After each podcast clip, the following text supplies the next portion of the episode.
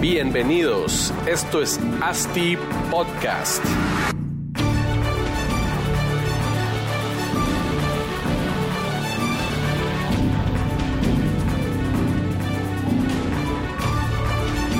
Hola a todos y bienvenidos a otro episodio de ASTI Podcast. Estamos en el episodio número 62. Hoy 3 de agosto estamos grabando un nuevo episodio preparado para ustedes, pero antes de iniciar quisiéramos recordarles que nos apoyen en compartir esta información. Si lo escuchan y es de valor para ustedes, pues por favor compártenlo, compártanlo en sus redes sociales. Es tan fácil como estar en Spotify o en Apple Podcast y apacharle ahí a los tres puntitos y darle compartir. Automáticamente lo pueden compartir en Instagram, en Facebook, en TikTok, en YouTube, en lo que quieran. Entonces, háganos el favor y a nosotros, eh, por el momento, ASTI, nos pueden seguir en cualquier red social. Estamos en Instagram, Facebook, LinkedIn, también bastante activos. Síganos y bueno, el día de hoy tenemos un episodio lleno de información de valor, de creatividad, de experiencias. Tenemos a unos cracks en la formulación de proyectos arquitectónicos, fundadores de un laboratorio de arquitectura de renombre, ganadores de muchos premios nacionales e internacionales de la empresa Shoark. Nos visita Manu Pineda y Juan Gándara. Bienvenidos al estudio de Asti Podcast. Gracias, gracias por la invitación. No, hombre, a ustedes gracias por hacer el tiempo en venir. Sé que cuesta aquí con el tráfico y todo, pero qué bueno que, que lograron acompañarnos. Pues ya los presenté, pero quisiera que cada uno de ustedes eh, pues nos contara un poco de quién es. Bueno, eh, yo Manu, este, mi formación académica, eh, estoy en la Marroquín Arquitectura, posteriormente me fui a especializar a Barcelona, donde hice un- una maestría en diseño de espacio público. Ok. Eh, am, y posteriormente a eso, pues trabajando. eh, ¿En Barcelona? En Barcelona. Me quedé trabajando por aproximadamente casi 10 años. Em, A la gran que nada, 10 años allá. Sí, es una vida. Sí, seguro. ¿verdad? Es una vida de aprendizaje. Creo que, creo que esa fue la, la, la guinda del pastel Claro. a, mi, a mi formación. Tuve la suerte de recaer en una, en una firma de arquitectura muy especial, ¿verdad? Muy, muy catalana, eso sí, pero Ajá. con, una, eh, con un gran maestro que, que fue mi mentor, Octavio Mestre. Ok. Eh, y bueno, a partir de ahí este, viene, viene la crisis económica. Ujú. Eh, uno cuando está afuera siempre está con esa con un pie allá y un pie, y un pie acá. Queriendo regresar ¿verdad? aquí Cada a vez que venís comerte eh, un tamal. a visitar, te das cuenta de comerte un tamal, frijoles, Tus frijoles. ¿verdad? Eh, entonces eh, te vas, te vas dando, o sea, siempre estás con la inquietud de que todo está por hacer en Guate, ¿verdad? Claro. Entonces, eh, cuando llega la crisis, eh, todavía hice un año sabático en Barcelona y después ya decidí, ya decidí regresar eh, con un futuro incierto en la arquitectura en ese momento. Estás como, no sabes muy bien hacia dónde, hacia dónde va a seguir el camino. Eh, y en ese ínterin Juan seguía en, seguía en Barcelona, ¿verdad? Pero básicamente hablando de lo que, de lo que fue pues mi, mi experiencia es esa, ¿verdad? Eh, el- la, la satisfacción de haber podido haber realizado muchos proyectos en, en- en en Europa. Europa, eh, que siempre te da ese, ese norte, ¿verdad? Es a dónde quieres empezar a ir. Claro. Súper. Buenísimo. ¿Y Juan?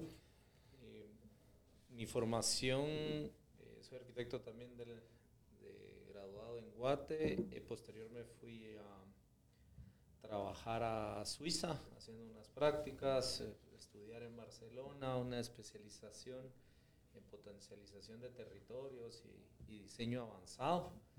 Eh, realmente volví a Suiza luego a trabajar, veía proyectos en concursos, luego volví a Barcelona, estaba dando vueltas De aquí entre- para allá, entre Suiza del y, otro lado y del charco. Barcelona, aprendiendo el idioma, aprendiendo otra cultura también. Claro. Al principio decía, tal vez no, no los entiendo mucho a los suizos, pero porque no entiendo el idioma. Luego ya que los entendía, igual me di cuenta que era, ¿verdad? Que Sí, pues. son tan sencillos. pero, Pero ahí, eh, creo que fue un aporte buenísimo conocer otra cultura. Seguro. El, el por qué es que las ciudades las forman de la forma en la que, en la que es Europa del Norte. Sí. Sin embargo, me gustó, me gustó más vivir en Barcelona, que es donde... Más party. También. y trabajé en una constructora también. eh, trabajé en dife- diferentes estudios de arquitectura, en donde más me quedé en un estudio que se llamaba Fahrenheit 451, donde era, sí que, pues muy diferente, digamos, tenía cinco jefes, entonces era como que Puchica. podía tener, que le absorbía bastante, ¿verdad? No tenía Claro. precisamente un, un mentor, pero era una filosofía bien interesante. Mejor, tenía cinco.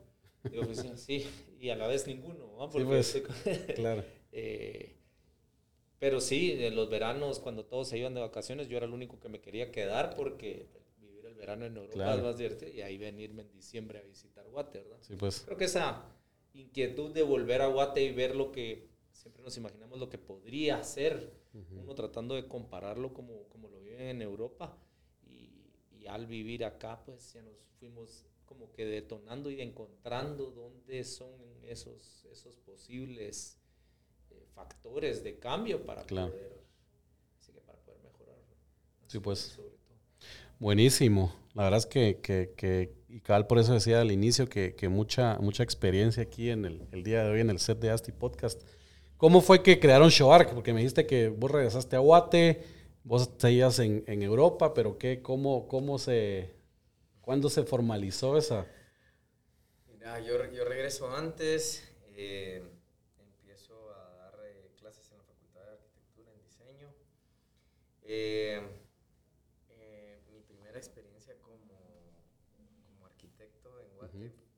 probablemente me a la decisión de decir que ya no quería trabajar en la arquitectura. No, hombre, ¿por qué? Ah, una historia bien larga, eh, pero sí fue frustrante. Fue bien frustrante. Entonces. eh, Pero por el hecho que, que no te permitía, no sé, regulaciones, hacer... No, las regulaciones ya veníamos más regulado que una ciudad como Barcelona, pocas. Ajá. Entonces, no, yo creo que con temas de normativa siempre fui pro normativas. Claro. Creo, que, creo que hay que aprender a usarlas. Eh, pero fue en esos momentos probablemente las, las tendencias a- al desarrollo y a la arquitectura que, que se están dando ahí. Mi relación con, con ese primer cliente pues era, eh, era un buen amigo, pero, pero fue complejo el hecho de, de que recuerdo las respuestas previas que, que tuvimos y que después las tengo posteriormente años siguientes con Juan, es que todo era muy moderno para Guate. Ya. Y eso, es, eso te lleva a frustrarte mucho porque eh, decís, ¿por qué Guate no está preparado para esto? O sea, Sí, pues. ¿qué, qué tiene de malo Guate que, que no puedes hacer Ujú. ciertas propuestas? ¿verdad?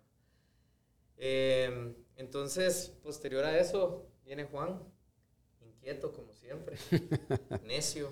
Así te veo, inquieto. inquieto. Eh, y y, eh, empezamos a hablar y empezamos a, a, eh, pues, a- a lo que habíamos hecho siempre, ¿verdad? Que, que- que nos unía mucho, que era la arquitectura.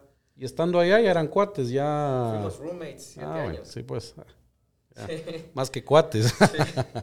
Entonces, eh, sí, había, había una amistad muy, muy cercana, claro. ¿verdad? Eh, entonces, eh, con su inquietud y su necedad me lleva de nuevo a, no, hombre, sí, se puede, démosle tal. Y luego, bueno, vamos a, vamos a hacerle caso, Vamos a probar. vamos a probar. No pusiste así como, si no me dejan hacer esto, no. No, no, Deshacemos. Es que nunca fue así, era, era un tema, no, no, no fue tan así, pero, pero sí era, era un poco llevarte a un tipo de la, la arquitectura. eh, O como que todo el background que habías generado allá, pues no se podía eh, tropicalizar a Guate. No. Además estábamos en un interim, ¿verdad? De, de- de- de muchos cambios para los desarrolladores porque el, el, el POT estaba entrando en escena. Sí, pues, Habían desarrolladores que lo entendían, otros, Otros que, que no. no. Claro. Eh, muchos que tenían así con la, con la escuela de que se podía hacer todo como se quisiera. Sí, ¿verdad? pues, Y como, como en otros municipios de Guate, que haces lo que... un poco así, ¿verdad? sí, pues. Pero bueno, no, arrancamos, arrancamos con, arrancamos con Shoark. Eh, fue difícil. Tuvimos, tuvimos tres años complejos de, Juan no me dejará mentir, tres años de la misma respuesta. Es muy moderno. Muy moderno. Guate, Guate no está lista para esto. El mercado no lo, no lo va a absorber, no lo va a entender o... Y, y bueno, nosotros sabíamos que esa era la visión que habíamos proyectado Claro. para, para la oficina y, y- y no, no tiramos la toalla. Y, y- y seguimos tratando y seguimos tratando hasta que poco a poco fuimos viendo, eh, identificando ciertos factores, digamos, que la arquitectura no estaba tocando, la cual nosotros podíamos eh, atacar muy bien. Claro. ¿verdad? En- que era la parte de hablar en el idioma del desarrollador. Ok. ¿sí? Eh, no sé si vos querés agregar algo antes. Creo que pero- parte de, de lo interesante que nos empezamos a dar cuenta es que eh, lo primero que hicimos fue guardemos todos los portafolios y guardemos todos los diseños que hicimos en Europa. Digamos. No, esto, esto a un cliente o un desarrollador en Guate no, no le interesa saber mucho cuánto hiciste y qué Sí, pues. museos diseñaste y a qué Claro. chilero de esos materiales. Porque aquí no hay, entonces no me, de nada me sirve. Sí. Es más, lo, lo asustas un poco porque cree, cree que, que- que le vas a cobrar en euros. Entonces, Ya. Eh, Sí, es cierto, lo, que, seguro. lo que empezamos haciendo es demostremos que, que entendemos eh, del negocio y demostremos que podemos diseñar y que podemos sacarle resultados. Claro. Entonces, digamos que desde el inicio dijimos tratemos de quitar, el- no dejar el ego un rato parqueado, digo un rato porque sí, un poco difícil. Claro, ¿no? De plano. Entonces, No, más con la experiencia que ya traían, pues que no cualquiera, y, y Pero- no sé si habrán otros arquitectos aquí que tienen ese background, pero Y, sobre todo porque no teníamos ningún proyecto diseñado en Guate. Entonces Claro. dijimos, bueno, empecemos de cero. Y lo que hicimos fue que dijimos, diseñemos pues una fórmula que pueda irse acoplando a cada proyecto y, y- y entonces empezamos presentándole a los clientes directamente, mire, esto es lo que usted podría hacer, esto podría ganar, esto es lo que podría traer. Entonces empezamos a hablar este lenguaje de números. ya. Realmente nos dimos cuenta que, que, o que piensan, "Ah, es que en Suiza hacen edificios bien lindos, pero porque allá tienen dinero. Y, de verdad que allá Pues. hasta el centavo te lo tienen en un papel, o sea, no Claro. se les escapa nada. Ya. Los imprevistos en, en las obras en, en Barcelona o en, en Europa, los imprevistos son 1%, medio Sí, por pues. ciento, digamos. Pues to- ¿verdad? todo O sea, está bien costeado y porque no se puede escapar nada. Claro. Entonces ahí es donde también empezamos a darnos cuenta, dijimos, si, si nosotros logramos pues controlar la billetera del cliente, nos va a dejar hacer un edificio claro. mm, pues bonito. Yo creo que ah, y también era un momento en el que la ciudad empezaba a, a cambiar, empezaba la ciudad vertical más densa. Sí, pues. Entonces eh, todos querían Sí, también lleva evolucionando. Ajá, todos querían tener el edificio que resalte más, empieza la competencia, cómo me voy a diferenciar. Sí, pues. Y ahí es donde empezamos. Claro, el primer proyecto no precisamente fue el. Ahí sí que fue la de, entre las primeras experiencias que nos topamos. Incluso no, no se construyó el primer proyecto que diseñamos, ¿verdad? Fue nuestro primer. Empezamos fracasando, digamos. ¿verdad? Sí, pues. ¿No se construyó por qué? ¿Porque el desarrollador no lo hizo o simplemente no fue con el diseño de ustedes? No hubo problemas en la desarrolladora y Ah, al ya. final Sí, pues. la desarrolladora Claro, ya nos- ya no- y, y bueno, Ya no ya traías ese impulso, ¿verdad? Claro. Era, era- el proyecto está en una buena zona, te emocionás, decís, bueno, ya por fin estamos metiendo uno de nuestros conceptos. Sí, pues. Pues no salió. ¿Qué es lo difícil para, para siendo arquitecto? Porque te dicen, bueno, te, te voy a dar un proyecto, te voy a dar un edificio. Ok, ¿cuántos edificios has diseñado? Ninguno. Ah, entonces no te lo doy. Entonces, ¿quién te da el primero? Sí, y eso pasa en todos lados, así como, bueno, ¿qué- ¿cómo vas a buscar a alguien con experiencia si na- no les das, le das a la oportunidad al que no tiene experiencia? Pues, ¿cómo generas experiencia? Solo Solo echando punta. Exacto, y, los que, y lo que sucede pues en Guate aún es que los primeros que confían son la familia. Y aquí como en todo el mundo, Claro. realmente. Seguro. Entonces, digamos, pero cuando nosotros empezamos con un proyecto que no era de- realmente familiar ni ninguna inversión familiar y se cae, digamos, dijimos, uy, chica, ahora estamos no en cero, estamos en negativo, por así Sí, pues, decirlo, porque además pues, Guate es pequeño, pues, Claro. y todo el mundo se entera que... que, que no fue el proyecto. Ajá, entonces, digamos que eso es como de las cosas interesantes de, bueno, no nos quedamos ahí parqueados y Claro. sigamos, sigamos, sigamos, sigamos. Y, y con- empezamos a generar estos, pues, digamos, como fórmulas que le llamamos ahora la química arquitectónica, que es la mezcla de, de muchos elementos generan reacciones. Y Claro. es diferente dependiendo de la zona, dependiendo del Sí. Y eso, es, y eso es interesante aquí en, bueno, me imagino que en todo el mundo, pues, pero aquí puedes estar a, a dos cuadras de un proyecto y es completamente otro, otro escenario, otras variables que tenés que tomar en cuenta para, para diseñar y desarrollar un proyecto, ¿verdad? Todo eso es, es- precisamente de ahí nace como ese, ese concepto de laboratorio de arquitectura en el que tenemos que entender de que eh, primero ningún desarrollador hace su negocio igual al otro. Claro. Entonces, Ni te sale aunque quisieras. Ahí, ahí partimos con una fórmula de cada cliente es diferente Sí. y lo tenemos que acoplar a ellos. Eh, presupuestos, ubicaciones siempre van variando. Sí. ¿verdad? Eh, están los factores sociales, económicos. Entonces, realmente no podemos hacer, y no era nuestra intención, tal vez sí se puede hacer, pero en ningún momento era parte de, de- de lo que nosotros queríamos, era hacer un copy-paste de nuestra arquitectura, Ya. ¿verdad? Eh, que a veces es fácil. ¿verdad? Claro. Eh, eh, es- es Replicar. sencillo, pero no era lo que nosotros queríamos. Entonces, es ahí donde, donde la, la oficina empieza a, a- a generar raíces, entendiendo de que dentro de nuestra prioridad, definitivamente saber que podemos hacer una mejor ciudad. Claro.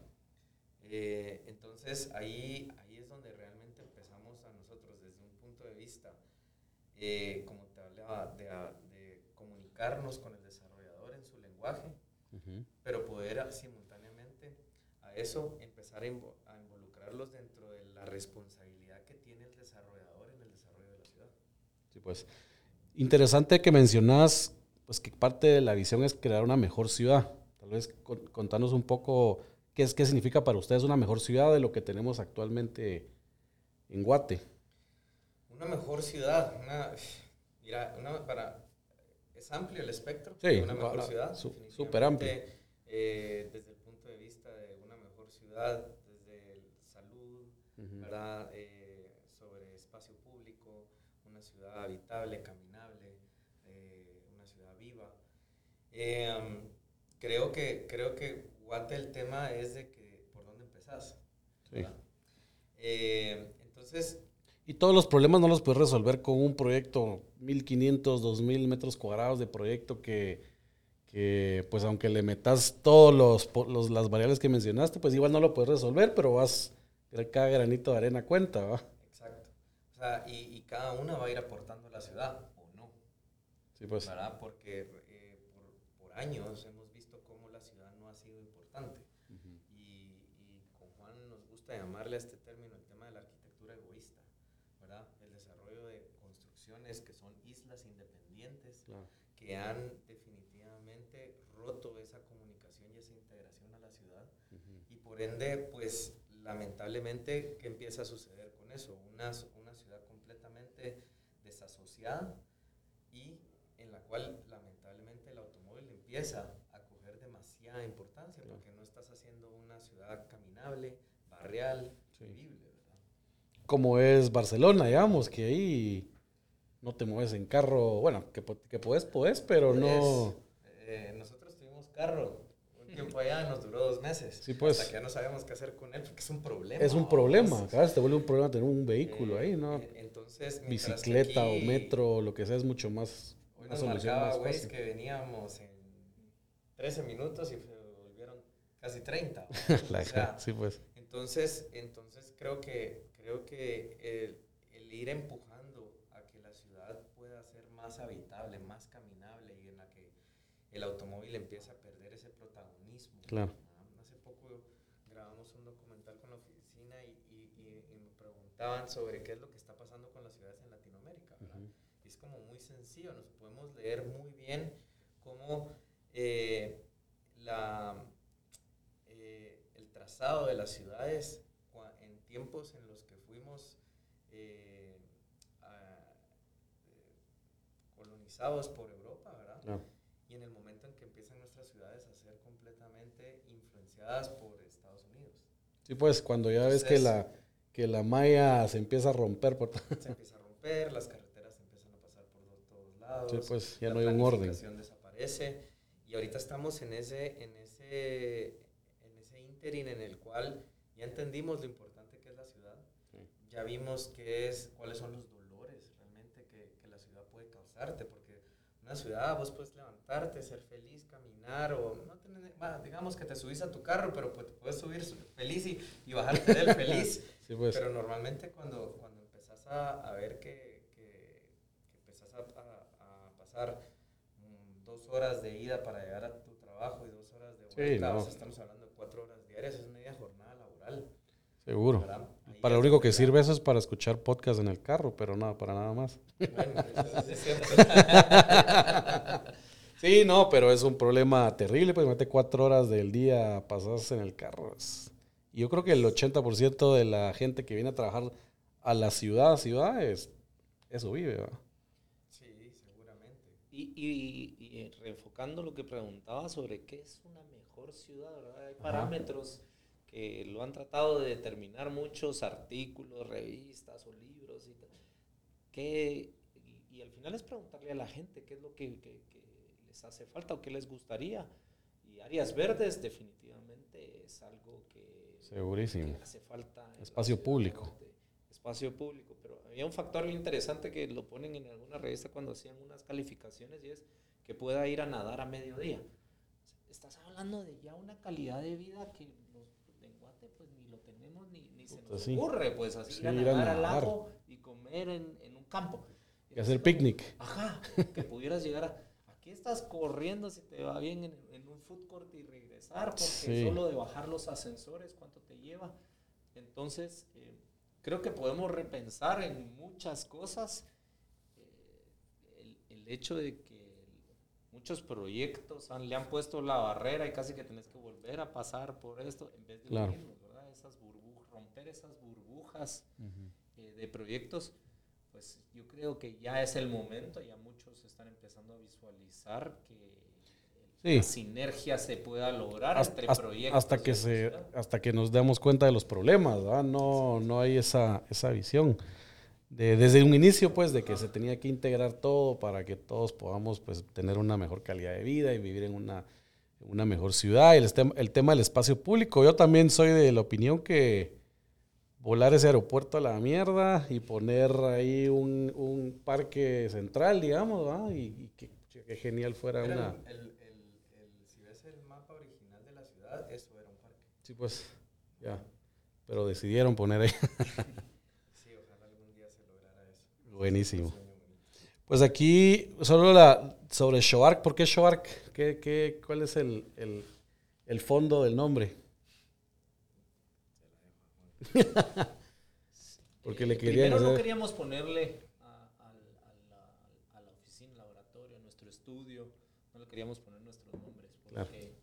queríamos quitarlo, digamos. Que es algo usual, ¿verdad? En las firmas de que- arquitectura que ponen los dos apellidos. ¿o? Sí, que, que Sí, nos, qué parecía, nos parecía como, como, no sé, estábamos tratando de buscar innovación y- Claro. y, lo que queríamos era primero que fuera una marca, una marca en la cual todo nuestro equipo se sintiera identificado y como lo vemos es que para nosotros es el proyecto más interesante que va, sigue evolucionando y que sigue teniendo cierto mantenimiento en el tiempo, como cualquier otro proyecto, que es la oficina, que es el estudio, el laboratorio, pues. estamos sacándole, digamos, su departamento de estudio, de exploración, de, de más allá, ¿verdad? Entonces, primero queríamos que fuera una marca, que lo pudiéramos reconocer muy como guatemalteco y que sea fácil de pronunciar internacional. Y en Sí, eso pues. estábamos siempre buscando hasta que de repente el cliente nos vino a decir, bueno, muchachos, es que yo quiero, yo quiero una show fachada, una show arquitectura. Ah, mira, pues, qué Porque interesante. por eso contraté unos show arquitectos. Y salimos de esta preguntándonos, ¿qué será eso? ¿Qué es eso de show ¿Qué es arquitecto? eso? ¿Qué será eso? Pues no sé, pero Sí. Pero vamos a hacer eso. pero suena de Vamos a huevo. hacer Pero vamos suena a hacer eso. Suena de guate, Ajá. suena potente. Sí, pues. Ah, está bien. Y entonces de ahí viene un poco. Buenísimo. No, la verdad es que el nombre de una nave. Sí, sí, sí, es catchy, va, pega. Va, buenísimo. Una pregunta que les tenía ya entrando un poco en materia al contenido de hoy. Cuando, cuando ustedes vienen y llega su cliente, normalmente un desarrollador, Eso pues pueden un montón de clientes, pero nos vamos a enfocar en desarrolladores inmobiliarios.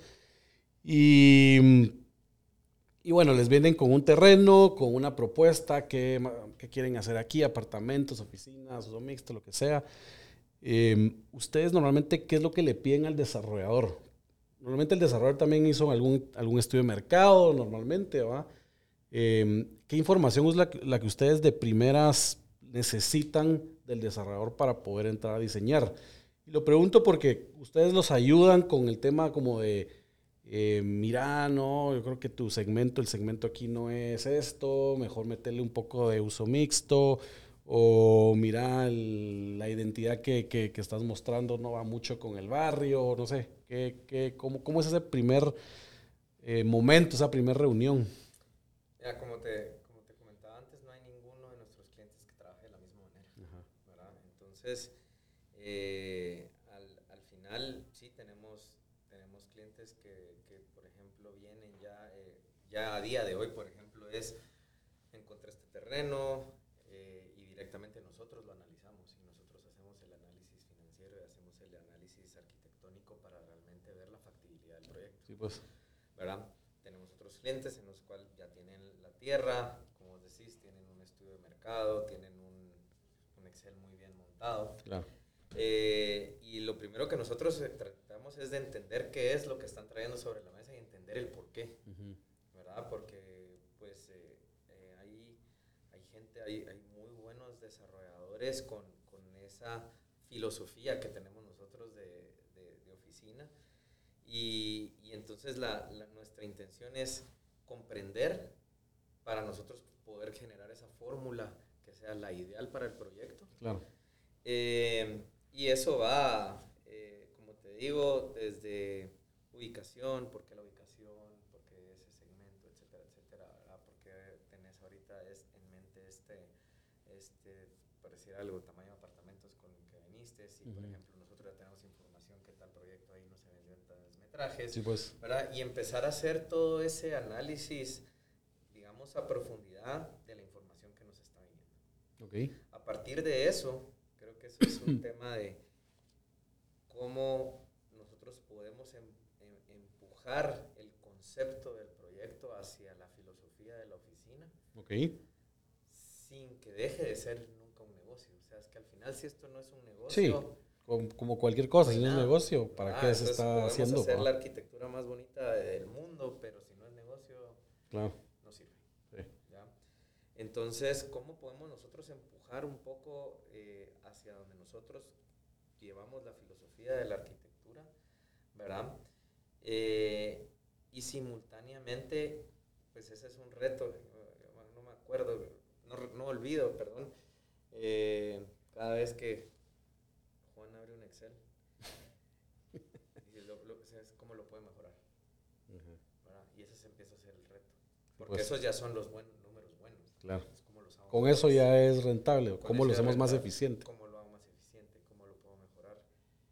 Te encanta esa parte. ¿no? Entonces, sí, es que como, como decía, si no es negocio... Y si le haces más ficha al desarrollador, va a estar Sí, feliz más contento. con lo que le plantees. Entonces, eh, de alguna forma, eh, siempre, siempre hay oportunidad de poder mejorarle los números y digamos que el aspecto de diseño y arquitectura, pues esto ya nos encargaremos nosotros Claro. con más tiempo, por así decirlo. Sí, pues. Entonces, eh, pero lo que sí intentamos es primero que los números siempre funcionen, que siempre, ahí sí que cumplir ciertas las expectativas financieras que, que sí se cumplan. Y el Como dice el dicho, forms follows function, ¿no? Ah, Primero que funcione y que sea rentable y ya después le ponemos los... Después- y las después- cositas. y- pero siempre también intentamos que, que el proyecto aterrice en la ciudad. Eso sí es como de, ok, mira, eh, pero ¿qué aporte, qué Sí, aporte pues. puede dar el proyecto a la ciudad? Porque pareciera que solo el proyecto le va a aportar a la ciudad, pero es que la ciudad le aporta al proyecto también. Claro. Y en un futuro, eh, los proyectos que están conectados a la ciudad son los únicos que trascienden o que los que van a mantenerse mejor.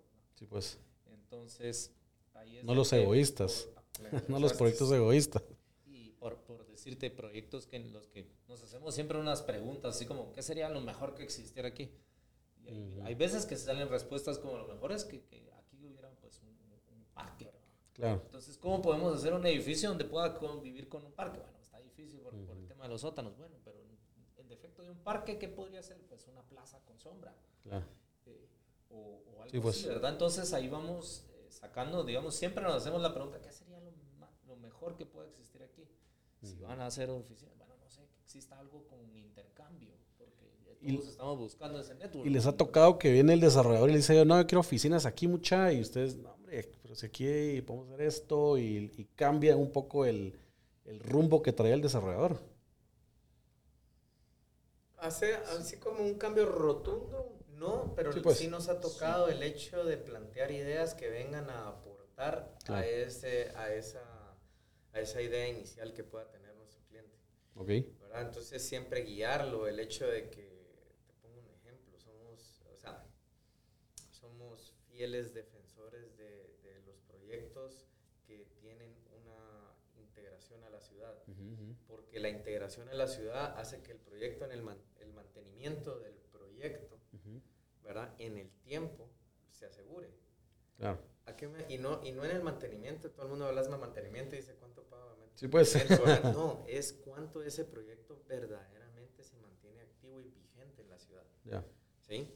Entonces, entonces ahí es donde nosotros venimos y eh, empezamos a, a trabajar de cómo podemos tra- eh, eh, tener plazas comerciales a la calle, ¿verdad? Que mantengan los ojos en la calle, que generen seguridad, que generen una vida barrial, ¿verdad? Eh, entonces, ese, ese tipo ya no es una lucha, como te digo, creo que ya, ya, ya todos quienes están desarrollando entienden esa responsabilidad que hay de la ciudad y el, el valor que genera la ciudad, Sí, pues. ¿verdad? Entonces, creo que el diálogo se ha hecho más fácil con el tiempo. Claro, y el, y el mismo plan de ordenamiento territorial que incentiva ese tipo de, de proyectos, ¿no? Con las transparencias en el primer nivel, eh, en zona 4 que tiene el, el plan local de ordenamiento que lo armaron bien chilero para poder generar ese cabal, ese, ese tipo de, de, pues de producto eh, o de proyectos que, que se integran a la ciudad, ¿verdad? Sí, si hay alguien que le está apostando a la MUNI, a la, la ciudad al 100% es la MUNI.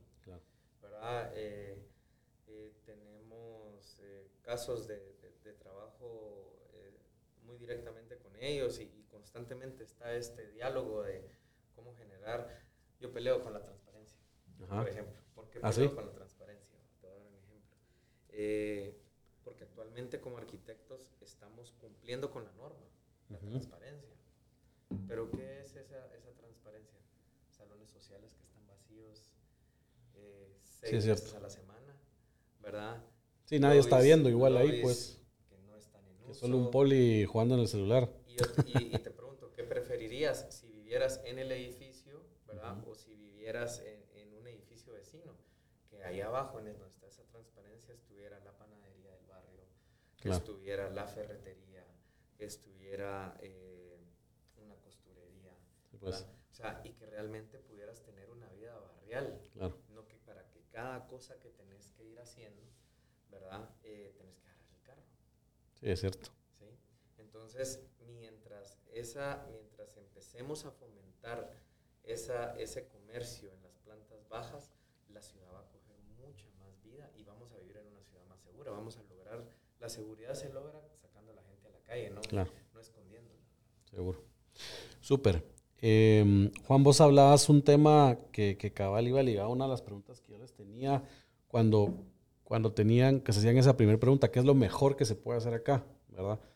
Y la pregunta va porque es, ustedes, para ustedes, ¿cuál es el proceso inicial este de, de, pues para desarrollar o formular proyectos arquitectónicos que, bueno, empiezan con esa pregunta que, que es, ¿qué es lo mejor que podemos hacer acá? Y es cómo, cómo, cómo se sigue moviendo. O sea, ustedes, ustedes dos son los que ven como que la idea inicial y después ya pasa alguien del equipo. ¿O ¿Cómo es ese proceso de, de diseño al inicio?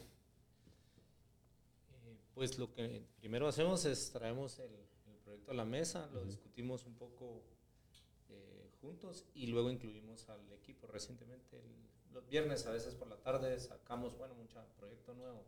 Estas son parte de las ideas se que se les ocurre? Eh, y a- ahí sí que lanzar ideas, bueno, ¿qué podríamos hacer? Aquí estaría bien esto, Más o menos para que nos hagamos una idea, el cliente quiere desarrollar tantos metros cuadrados, pero esto es, solo quiere hacer vivienda. Y ahí es donde salen las preguntas. Vos, pero estás en una zona espectacular para Sí, pues. el uso mixto. Claro. Eh, bueno, ¿qué hacemos? Le proponemos comercial, pero ¿qué, es, qué estrategia vamos a tomar también para mostrárselo? Y por, por decirte algo, nos sucedió hace poco que planteamos el uso mixto y era comercio, oficinas y vivienda. Ujú. Al final el cliente nos dijo, bueno, me llama la atención lo del comercio, lo de las oficinas no me siento muy cómodo porque yo no Por el momento. acostumbrado, pero no lo veo mal, o sea, al final, y entonces ahí empieza el, nuevo estudio de mercado, se la lanzamos diferente, ¿verdad? Sí, Y dijo, pues. bueno, pero déjenme evaluarlo, no voy a decir que no. Claro. Obviamente ya teníamos una propuesta en la que les explicábamos, mira, lo que pasa es que, eh, y aparte va a ser muy arquitectura de Guate, los pas- el pasaje rubio en la zona 1, era aquel comercio. Sí, no, nada, ahí. Entonces podemos... Ahora solo podemos compras oro ahí, creo. esta, y, y, y no es ni siquiera traer arquitectura de Helsinki, ¿verdad? Sí. O sea, estamos hablando eh, de, de arquitectura de Guate que se puede recuperar aún, ¿verdad? O sea, Claro. hemos también decir, bueno, ¿qué, qué nos toca diseñar viviendas? ¿Qué- ¿Cuáles son las que más nos gustan? Ah, Las casas en la antigua, que tenían aquellos pasillos ab- abiertos y libres. ¿Cómo podríamos llevar esto en vivienda vertical? Y nos Claro. empezamos a hacer preguntas. Obviamente, eh, luego hay que aterrizar todas estas Sí, sí, sí. ideas y entonces ya nos agrupamos un poco de qué, cuál es el equipo que lo va a llevar y a partir de esto empieza ya un proceso que lo tenemos un poco estandarizado en la oficina. Y al inicio, en- y en ese momento inicial, como que tienen al segmento ubicado y digamos, pues no sé si, si llegan como hasta el punto de un buyer persona donde, ok, ¿quién? eh, Juan Pérez es el que va a vivir en este apartamento, entonces van a ser apartamentos de este estilo. eh, no sé, como, cómo, cómo, cómo diseñan, o sea, to- tomando en, en- en cuenta al, al cliente, al usuario final que va a habitar el inmueble, ¿verdad? ¿Cómo, cómo manejan ese proceso? Pues muchas veces logramos identificar quién, iba, quién va a ser el usuario final. Lo interesante es quién va a vivir aquí, ¿verdad? No tanto Correcto. quién es el que... No, no quién lo compra, sino compra, sino quién quién vive. quién va a vivir aquí, Sí. porque al final es, es el, que, el que va a operar, el que va a seguirlo alquilando si le gusta y el que Correcto. si no lo se va a ir, ¿verdad? Entonces, este sí que lo, lo, lo identificamos bien, pero es algo que también es bastante fluctuante y cambia. Sí, Y entonces eh, también pensamos en que la arquitectura muchas veces tendencializamos su uso eh, y luego los edificios cambian de uso. eh, así viene la palabra loft, ¿verdad? Sí. Que eran todos estos edificios industriales que se convirtieron en viviendas. Eh, pero si, el- si en lo que más nos enfocamos es que pueda existir una flexibilidad en la que si es este usuario súper flexible, contemporáneo, de nuevas generaciones, millennials, o, o esto, ¿qué es lo que les está gustando? Pero si acaso viniera un usuario, eh, digamos, de otro tipo de generación con otras costumbres, eh, ¿cómo podría acoplar a estos espacios? Sí somos fieles creyentes de que dentro de más segmentado esté el, el proyecto, genera mucho mejor comunidad. Eh, recientemente, bueno, Pero vale la pena también mencionar ahí que sí, o sea, es, es como dices, mejor pegarle a, a un algo pequeño que tirar así a todo mundo A y a ver quién, quién compra. ¿va? Ahí, ahí te lo voy a decir mejor con un ejemplo, que diseñamos un edificio en el que la intención del cliente es, quiero ser, yo quiero ser ficha, claro, quiero ser ficha. Y entonces dijimos, bueno, Bien pues, directa. ajá, y así de claro. Entonces dijimos, bueno, ¿cómo podrías hacerlo? Generamos las tablas de Excel y más unidades de todo esto, pero enfoquémonos entonces, porque lo quería hacer en alquiler todo, en patrimonio, y no lo quería vender. Entonces dijimos, bueno, pues tiene que ser muy, muy clave que, que solo te alcanzan ciertos parqueos. Este va a ser para vivir, por decirte algo, ciertas personas profesionales solteras Sí, pues, con estas condiciones, bien- de tal forma, exacto, bien segmentado. ¿Qué pasa con esto? Es, es que no hay más parqueos. Entonces, ¿cómo lo vas a hacer para...?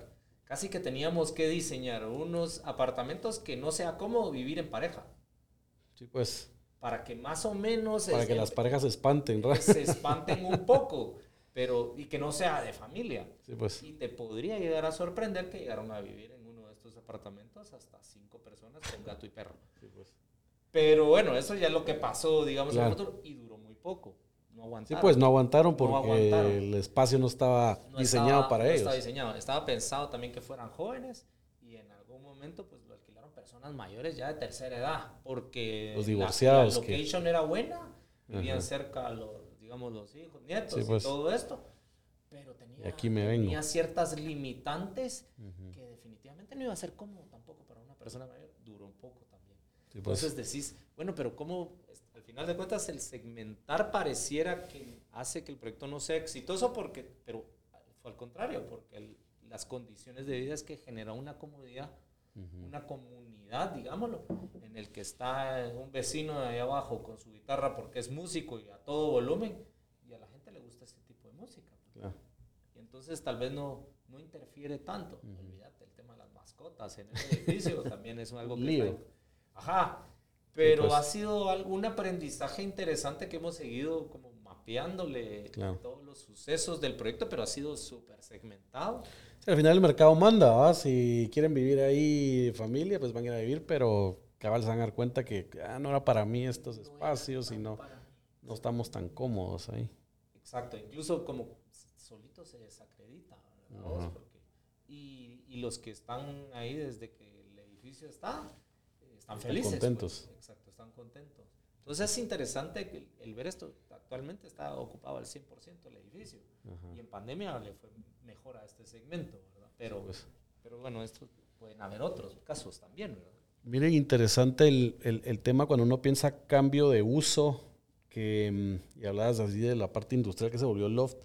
¿Qué creen ustedes que podría pasar si en algún momento la ciudad pues tiene este, pues, no sé, mediano plazo, largo plazo, pero un cambio drástico donde ya en realidad el auto deja de funcionar, ya todos caminamos, puta, y estamos haciendo un- miles y miles de metros cuadrados de sótano que quedan ahí, o, van o podrían, ojalá pues, que pueden quedar perdidos. ¿Qué, qué, qué, qué se podría hacer en esos sótanos que están por todos lados? Esto fue una, una- un tema que se tocó en el ULI hace, ¿qué? Cuatro o cinco años, ¿verdad? Precisamente en el, en el cómo, eh, qué iba a empezar a suceder con estos espacios. Es complejo, ¿verdad? O sea, creo que... Sí, que- estás metido. Tenemos que tener muchas intervenciones, o sea, si queremos espacios de calidad, porque ¿qué es lo que buscas? Querés buena iluminación, buena ventilación. Correcto. O sea, todo lo que no tiene un sótano. Es. Pero sin embargo, creo que pueden empezar a haber usos, eh, ¿qué te puedo decir yo? Probablemente industriales o otras cosas que hoy por hoy queremos fuera de la ciudad, que probablemente por logística pueda empezar a estar bien que ocupen estos espacios, por ejemplo. Sí, pues. Como este producto de Última Mía, que es donde los parques logísticos de Última Mía, donde ahí se, se viene el producto final que solo es para repartir en, en un radio de 5 kilómetros. ¿no? por ejemplo, cosas así, probablemente. Y pueden haber eh, casos en los cuales, pues sí, puedas eh, abrirte al exterior, ¿verdad? Y, y poder generar espacios eh, Unisótanos, sí. o cosas así, ¿verdad? Unisótanos.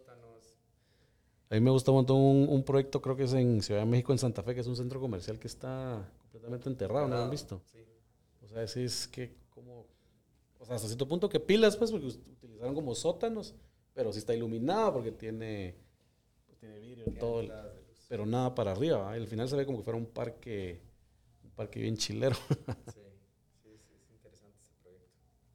Va, y si hacemos un, un fast forward, digamos, a 50 años de, a partir de hoy, estamos 2000, 2020, ¿qué? 22, ¿va? O 2072. ¿Cómo ven ustedes el tema de arquitectura y construcción en Latinoamérica, digamos, verdad? ¿Creen que, que mm, pues vamos a estar así industrializados como los chinos y todo va a ser modular? Eh, ¿cómo, cómo, ¿Cómo ven esto? ¿Cómo ven las tendencias? Juan no me dejará mentir que una de mis grandes críticas a la arquitectura, y no de ahora, sino ya de- desde hace muchos años, viene siendo el hecho de que tenemos la capacidad, eh, ya utilizamos software para ser más exactos, para que eh, los errores en obra sean menos, eh, podemos eh, sacar anteproyectos, proyectos, planos constructivos, planificaciones en mucho menos tiempo de lo que se hacía antes, pero construimos en la misma cantidad de tiempo. Sí. Entonces, eh, Con la misma cantidad de agua. Con la misma cantidad. sí. sí hay como ciertas prácticas que, que de alguna forma se han ido quedando y siguen quedando y siguen quedando. Eh, yo creo que definitivamente lo que le vamos a apuntar en los próximos años, ya no te estamos hablando 50, ya es construcción con menos agua, Sí. construcción mucho más amable a los vecinos, mucho más amable al medio ambiente. Ujú. Eh, pe- y mucho, eh, creo que hay mucho campo en exploración en la forma en la que construís. Es curioso cómo en Europa el 40% del consumo del agua es para la construcción. Ujú. En Guate, probablemente ahora en la ciudad que tenemos 143 edificios actualmente construyéndose, Ujú. eh, algo así habrá, y a ponerle Sí. más las fugas y más todo lo que está sucediendo con el tema de Guate. Ujú. Eh, y entonces yo creo que primero, los primeros pasos para identificar es cómo podemos construir sin agua. ¿verdad? Ya hemos, digamos, nosotros nos pusimos a la tarea desde hace, desde que volvimos, era que ya estábamos viendo ese problema que está sucediendo en, Sí. en otros países, para qué esperar a que lo tengamos encima. Eh, Sí, entonces sí, empezamos a buscar nuevos métodos de, de fabricación eh, industrializada ligera, eh, donde en algún proyecto les cortamos el agua a los albañiles, entonces no había agua, solo la pipa donde eran los baños, nada más. Sí, y pues. no más había agua, ¿verdad? Porque si no, hay alguien que para Por ahí perder el está tiempo agarra la manguera ¿va? y se Sí. pone a regar donde sea. Ujú. Aunque Ah, se- bueno. se pone a echar. O- Entonces, re- o lava el carro del ingeniero residente. Exacto, cabal. Eh, a, perder el, a perder el agua al final. Sí. Y es una cantidad increíble lo que lleva la construcción en sí. Claro. Ahora, el aspecto que van a tener los edificios, pues es algo que, que lo, vamos a ir, lo vamos a ir viendo, pero tal vez no, no- no nos preocuparía tanto eso, sino esos métodos Constructivos más sostenibles. constructivos más sostenibles. Por ejemplo, tiene algo mucho sentido, y ahora lo mucho sentido el construir con materiales que en un futuro los pueda reciclar. La ciudad de Guatemala es tal vez bastante joven en comparación a otras, pero cuando hacen la demolición en un edificio en Nueva York o en un edificio en Europa, es donde más basura, hay más contaminación, y sí, más pues. re- energía. Y Claro. lo, lo peor que puedes hacer es demoler un Seguro. edificio. Entonces, si Hasta en las pensás- reglas de la sostenibilidad dice que el edificio más sostenible es el que, el que no botaste y lo volviste a utilizar, ¿va? Le diste otros 100 años de vida al, al edificio. ¿Y, y qué pasa si empezás a.? Y eso ya, ya se puede hacer. Eh, diseñamos nosotros edificio que lo puede reciclar el 90%. Esto significa que lo vas a poder desarmar, muchas piezas se van a poder reutilizar. Ok. No se va a ir toda la basura, solo el 10%, porque sí, definitivamente. Sí, pues es imposible. Podríamos lograr diseñarlo. Lo que pasa es que te salís del mercado actual, ¿verdad? Porque todo Claro. esto va en cómo logramos ir evolucionando paso a paso en procesos constructivos sin salirte del mercado actual porque vamos a competir contra el sistema tradicional que es el blockcito como los egipcios hace dos mil años. Cabal. Y aquí en Latinoamérica lo que pasa es que la mano obra es muy barata. Entonces todavía los, los métodos eh, industrializados de que todo se fabrica en una, pues en una fábrica, valga la redundancia, eh, y lo llevas a obra in situ, o sea, ya no, ya no estás ahí fundiendo y utilizando agua y ese montón de cosas. Todavía en estos, en nuestros países es muy caro a comparación de los egipcios subiendo y poniendo bloque y armando columnas y vigas. Entonces, tiene que llegar el punto en donde, ajá, todavía no es competitivo. Sin embargo, construimos un edificio, digamos que a precio del estándar, Ajá. con mucho menos gente, es mucho más sofisticados, todos con, su- con sus herramientas, sus cascos, sus chalecos y tal. Ajá. Eh, o- eso sí, requiere el doble de esfuerzo de supervisión de obra, los, los tiempos de obra. Pero era en acero. Sí. Sí, pues.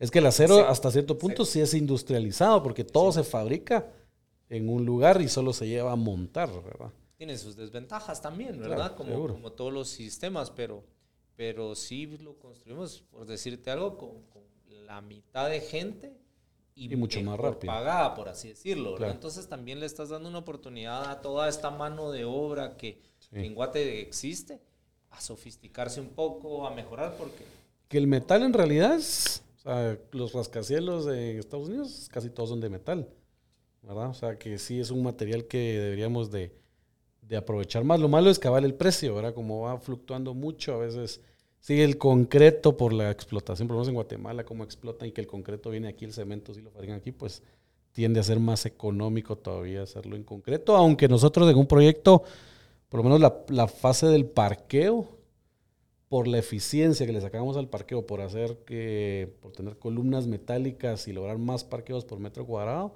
sí se pagó el sobrecosto de hacerlo en metal que hacerlo en, en concreto. Entonces sí, sí vale, la- vale la pena mucho pues meterse de lleno a indagar ese tipo de cosas que normalmente el desarrollador pues no lo, no lo ve tanto, ¿verdad? Es más de, de los arquitectos que son los que proponen, pero mira, si ponemos esta columna todo de metal, pues vas a lograr siete parqueos más, que en tres niveles vas a tener un sótano menos, entonces es el costo de un sótano menos, pues ahí ya, ya se Ese pagó, es- pues. ese, ese caso que estás hablando es precisamente el caso que vimos nosotros con Expo 1.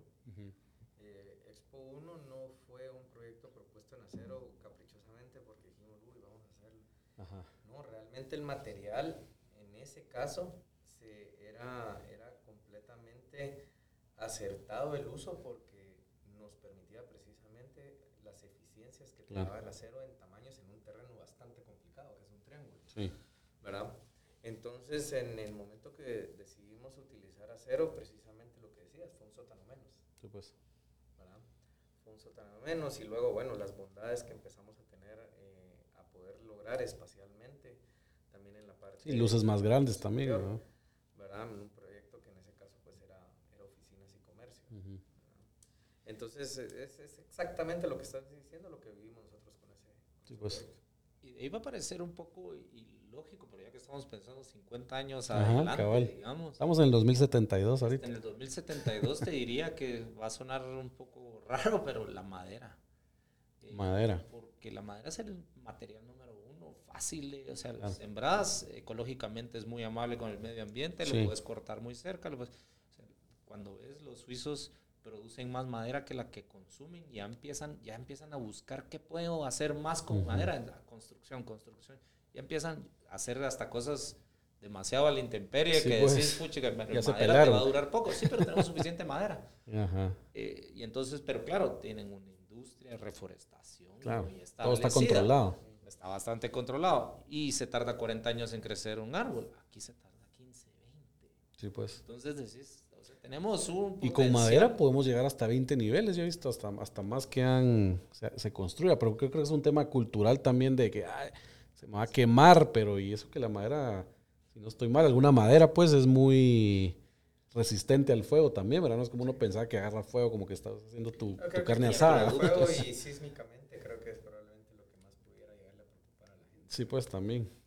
Pero, y luego van a haber eh, aleaciones, combinaciones, o todo. Yo creo que todo va a ir como. Como materiales que se adapten a la temperatura y cosas así que, que logren hacer la vida o la calidad inter- de los interiores como más, más de a huevo. Sí, porque si nos ponemos a pensar como, como raza humana, que logremos cambiar o que nos guste y la idea de vivir en unos espacios tan pequeños que funcione solo en un metaverso, pues habrán algún porcentaje pequeño que sí tal vez quieran explorar esto, pero Ajá. realmente va a ser difícil, o sea, los espacios van a... Bueno, pero ¿de qué tamaño era donde vivían en Barcelona? ¿Cuántos metros cuadrados tenían? No, ahí teníamos suerte.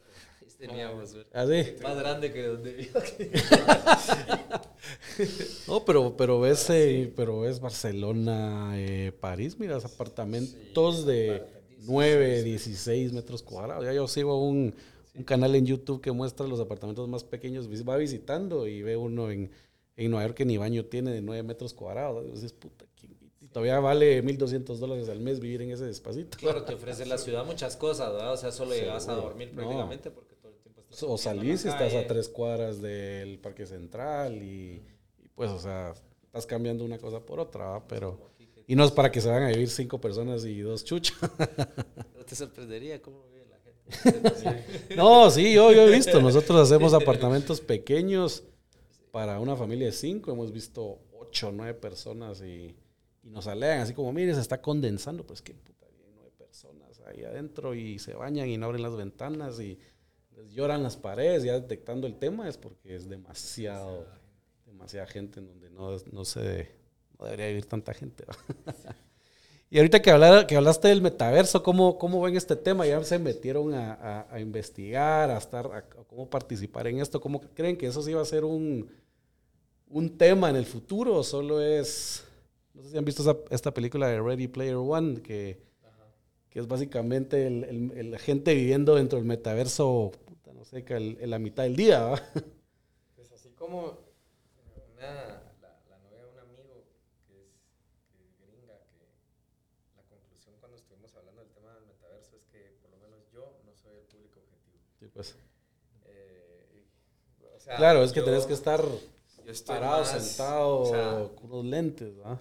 Ojo que, ojo que también en esa conversación salieron temas interesantes, pero, o sea, yo en especial después de haber vivido una pandemia como la vivimos, creo que, o sea, deberíamos de ir más en el camino al, a mayor contacto social, Claro. ¿verdad? Entonces, entonces, pero eso es personal. No, yo creo que, que, que- que nos dimos cuenta todos cuando nomás pudimos salir de la casa, pues te querías interactuar con Y- alguien. Y, empezaste a valorar realmente lo que dabas por hecho antes, que siempre lo ibas a tener. Pero de ahí eh, planteaban este tema de, ok, por ejemplo, que en el, con este tema del metaverso, de repente puedo ir y conocer Roma, y ver Roma, y visitar Roma y tal.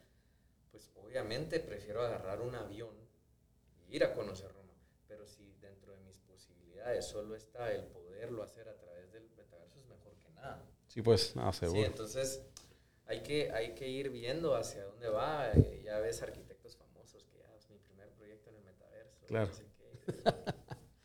No, lo bonito es que puedes diseñar y, y se hacen un montón de cosas que tal vez no se pueden construir físicamente, pero, pero cabal, pues no es una experiencia física de la persona estando ahí y sintiendo. ¿va? puede que la tecnología vaya. O sea, avanza, porque en esa película tenían un avanzando. traje que sentías todo y te tocaban. No, y y el otro día vi que ya tenés como unos zapatos que te pones que tienen ruedas, entonces caminas en el mismo espacio, Ajá. entonces sí sentís el movimiento. Hay que ver a qué. Hay que ver, yo me imagino que, que van a haber cosas para las que van a ser, va a ser muy útil. Sí. Microsoft, Microsoft fue los que habían hecho hace años este tema de unos lentes similares a los de Facebook. Oculus es el de Facebook. ¿verdad? Oculus es Facebook. Google, decís vos Google Lenses, unos que era como realidad aumentada. No, era un software realmente, pero eran, eran similares más a los Oculus. Ok. Lo que me gustaba mucho ahí era esta herramienta en la que, por ejemplo, para arquitectura estaba aplicada, en la cual podíamos estar nosotros en el, en el mismo espacio, Ujú. vivir el espacio, entenderlo y decir, ah, ok, estos paneles acústicos están muy grandes, están muy pequeños. Ah, ya. Entonces, podés... La mano, dimensionar las cosas. Los podés cambiar Ajá. de tamaño, pues. ahí mismo. Y eso automáticamente actualiza los planos. Ah, la eso sí que nada, ya. ¿verdad? O por ejemplo estás en el 3D y de repente estás metido ahí y hay una columna que está, puchica, está en el lugar adecuado, la puerta está muy pequeña y todo ese tipo de cosas las puedes empezar. Yo creo que si vamos hacia ahí, eh, creo que sí podemos sacarle mucho provecho. Sí, pues todavía hacer, todavía hacer planos más rápidos y los cambios con clientes pueden ser. Mira, no tenés que venir o, o te trabajo desde a Guate a un proyecto en Europa y aquí te lo estoy diseñando y los dos estamos conectados y movemos y deshacemos. ¿no? Sí. Interesante. ¿Ibas a decir algo, no? Sí, yo creo que eh, lo que va a poder ser interesante, a mí me llama la atención, es poder visualizar lo que diseñamos y poder experimentar las sensaciones que diseñamos. Por decirte, en proyectos bastante estándares, como actualmente lo estamos ya viendo, en el que te pones unos y puedes ver el apartamento y todo esto. Bueno, pues es un- más o menos el espacio como lo que ya estoy acostumbrado, solo es pequeño o grande. Tal vez no nos ayuda demasiado, pero a la hora de estar diseñando ya Claro, no, y sí. cierta arquitectura, no sé, estamos hablando de un estadio y quiero Ajá. percibir que, se, que sea como la bombonera o como San Siro, que tenga pues. saqueo y entonces, ¿cómo lo puedo realmente vivir y voy a poder correr? ¿Cuánto tiempo me voy a salir? Claro. Que pudieras llegar a experimentar esto porque, no sé, normalmente no he ido a muchos estadios, por Sí, así pues. decirte, pues. Claro. Y entonces ya puedo experimentar lo que, la, lo que es estar en un partido Sí, pues. y ya lo puedes Sí, ya es- puedes pagar creo Sí, ya puedes. se puedes pagar y ya lo puedes percibir y estás al lado de alguien y casi que le puedes hablar Sí, le hablas y todo. y le ¿verdad? hablas Aunque y es un, contesta un y- avatar ahí, ¿verdad? un Pero. avatar y, y entonces lo ves raro Pues suena interesante yo lo vi cuando estaba encerrado en la pandemia que hicieron el Burning Man lo pusieron en el teléfono y Sí, güey. te ponías a hablar con alguien pero era como ¿qué le quiere decir? O sea, si ni siquiera le voy- Claro. no sé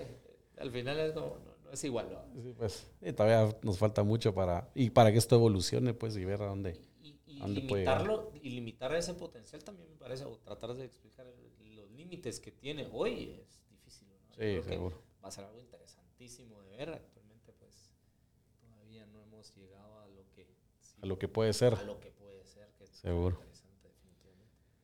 Buenísimo, pues la verdad es que muchas gracias por, por- por todo lo que nos contaron, por las experiencias. em, no sé si tienen algo más que, que decir, algo que quisieran, eh, igual sus contactos también para, para que los llamen ahí.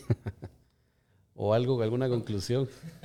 Eh, no yo creo que estamos en, la, en redes eh, como Shoark Súper, Shark Lab estamos en Instagram que es tal vez la que más la que más se usa. también más pero usamos la que y más usamos. nuestra web, ¿verdad? Y, y no, nada, o sea, como terminando este tema que hablabas del metaverso, Ajá. realmente creo que ahorita nuestro, el enfoque, por lo menos nuestro, es en, en algo más tangible y real ahorita, como te Claro. he dicho, y creo, creo que, creo que es, es como esa banderita que llevamos de frente de, de que sí se puede hacer una mejor ciudad.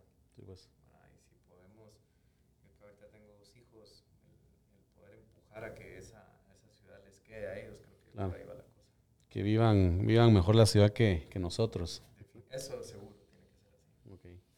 No, buenísimo y felicidades, la verdad, por la trayectoria, por todo lo que nos contaron. Em, pues yo he visto sus proyectos, la verdad que son una nave. Felicidades y, y pues nuevamente gracias por, por haber venido aquí a Asti Podcast. Y bueno, nada más a todos los, los que nos escuchan o nos están viendo por acá en YouTube, pues muchas gracias. Este es el episodio número 62 em, y seguro seguimos aquí contando más historias. Muchas gracias.